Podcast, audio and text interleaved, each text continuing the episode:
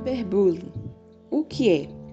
É a prática da intimidação, humilhação, calúnias e perseguição por meio de ambientes virtuais, redes sociais.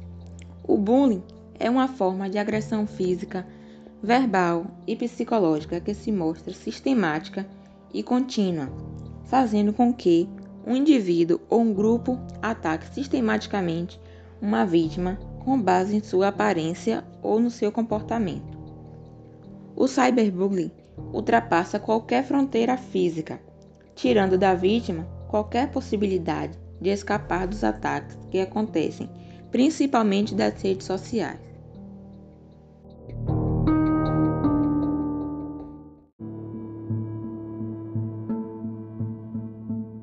O cyberbullying pode ter sérias consequências.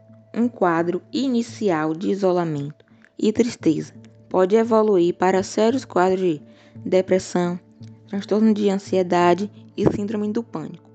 Se os casos não forem descobertos e as sequelas não forem tratadas, as vítimas podem carregar consigo sintomas de traumas pelo resto de suas vidas, o que provoca muitas vezes o baixo desempenho escolar a baixa autoestima, dificuldade na socialização e, nos casos mais extremos, a vítima de cyberbullying pode cometer suicídio.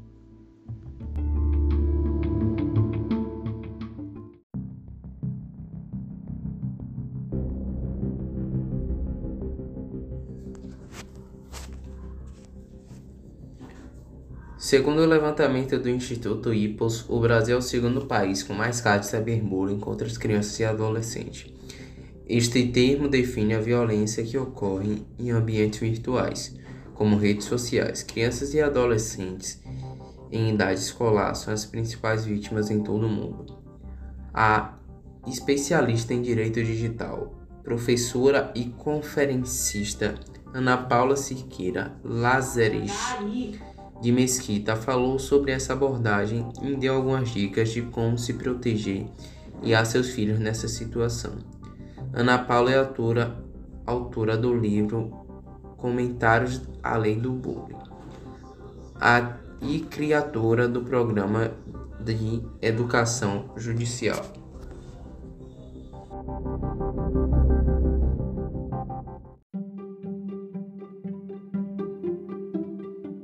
Como evitar o cyberbullying? Para evitar o perigo de manipulação dos jovens na internet, a orientação e vigilância dos pais torna-se muito importante. Isso previne que eles sejam vítimas de agressores que buscam alvos fáceis para praticar suas tiranias.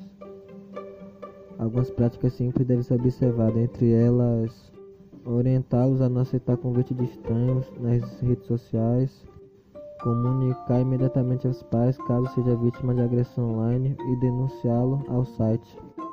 Evitar que exponha fotos e vídeos pessoais na rede, que possam vir a ser usados para montagens maldosas.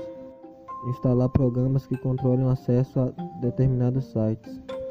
Monitorar os sites acessados por meio do histórico do navegador.